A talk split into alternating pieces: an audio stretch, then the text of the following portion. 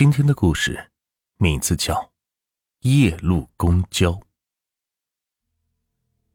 我一直是不相信有鬼魂这一说法的，那些被杜撰的鬼故事总是让人啼笑皆非。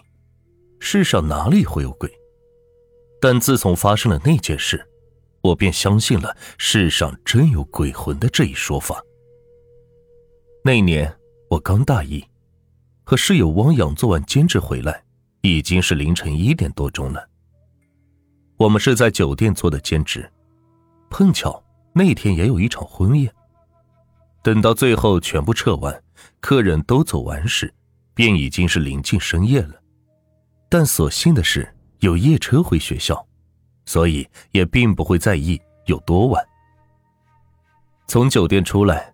我们便直奔公交车站，汪洋拉着我，老是一个劲儿的催促我快一点，说那辆回学校的四十八路夜车是一点三十分便停发了，让我是快点，不然错过了只能是去露宿街头了。他可不想这样。幸运的是，我们在最后车门快关上的时候，一个箭步便攀了上去，投币找位置是一气呵成。上了车后，我们直接走到了车的最后面，找到了最后一排的位置。深夜的公交车上本就人少，更何况是末班车。车上除了汪洋和我外，就只有两个公司的白领阶层的人，拿着公文包，穿的很是讲究。也许他们是被白天的工作给搞乏了，很疲惫的倚靠在椅子上，是打着哈欠，睡意朦胧。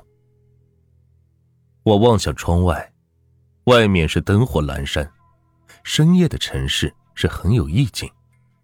那闪闪烁烁的灯光不时投下影子，拉的是很长很长。我明白，这已经是后夜了。这时，车已经从城内驶向了郊区。我们学校的位置是在附近的郊区，要回去还有很长的一段路。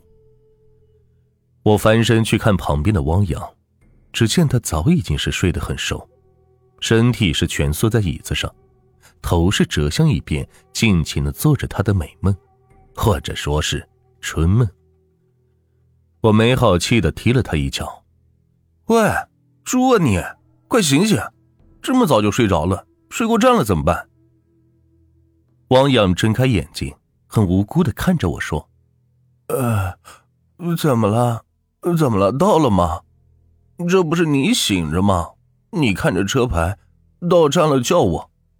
唉，还远呢，下一站才是陈界村站。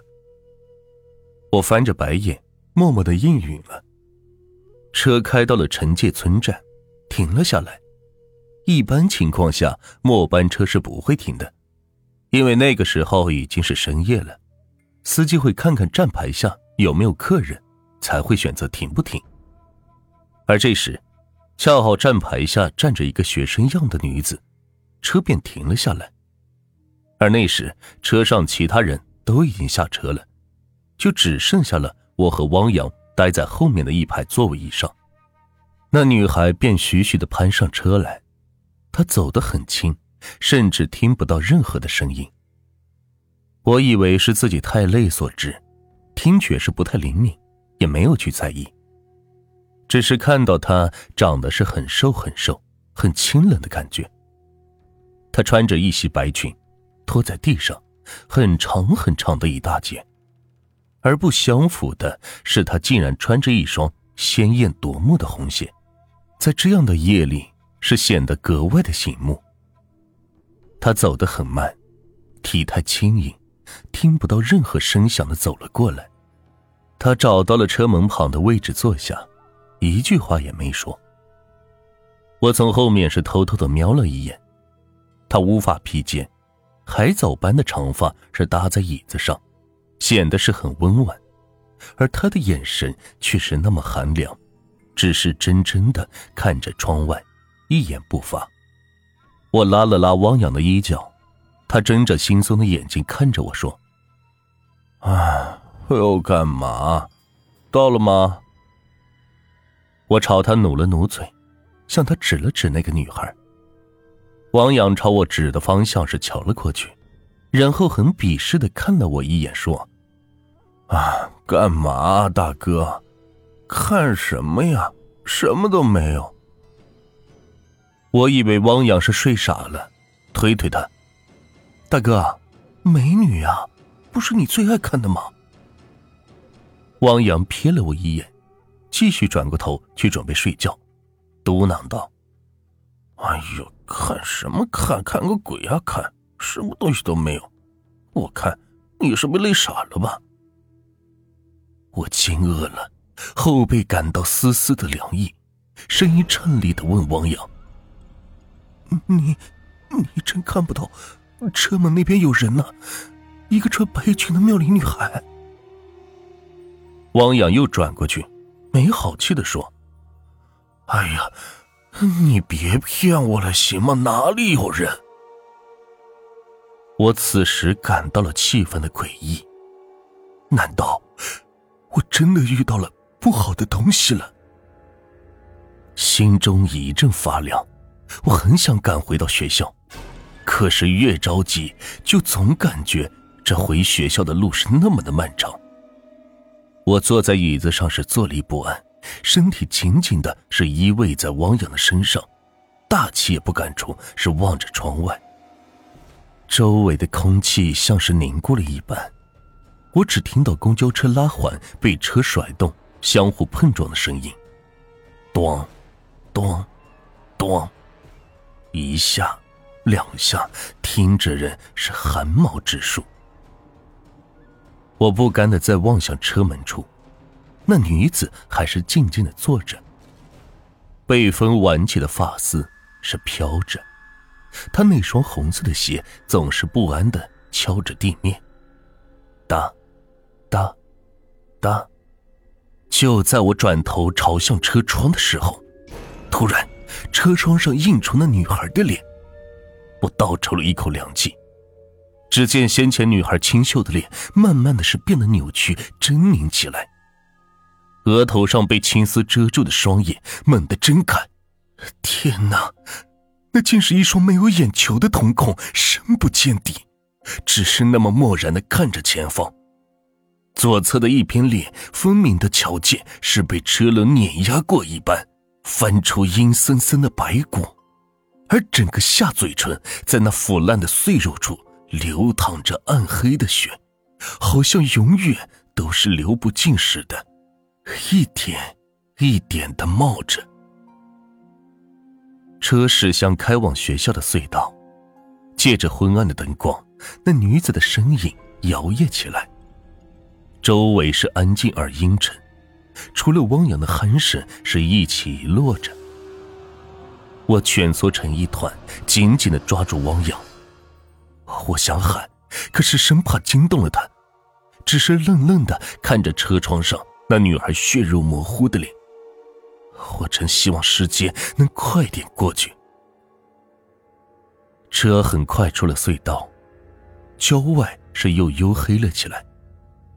那女子的脸影没有了光的反射，便模糊成了一团，终于是看不见了。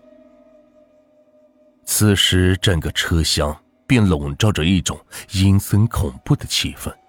好像是要吞噬了所有。他的指尖是森白森白的，搭在车窗的栏杆上，是发着泛白的光。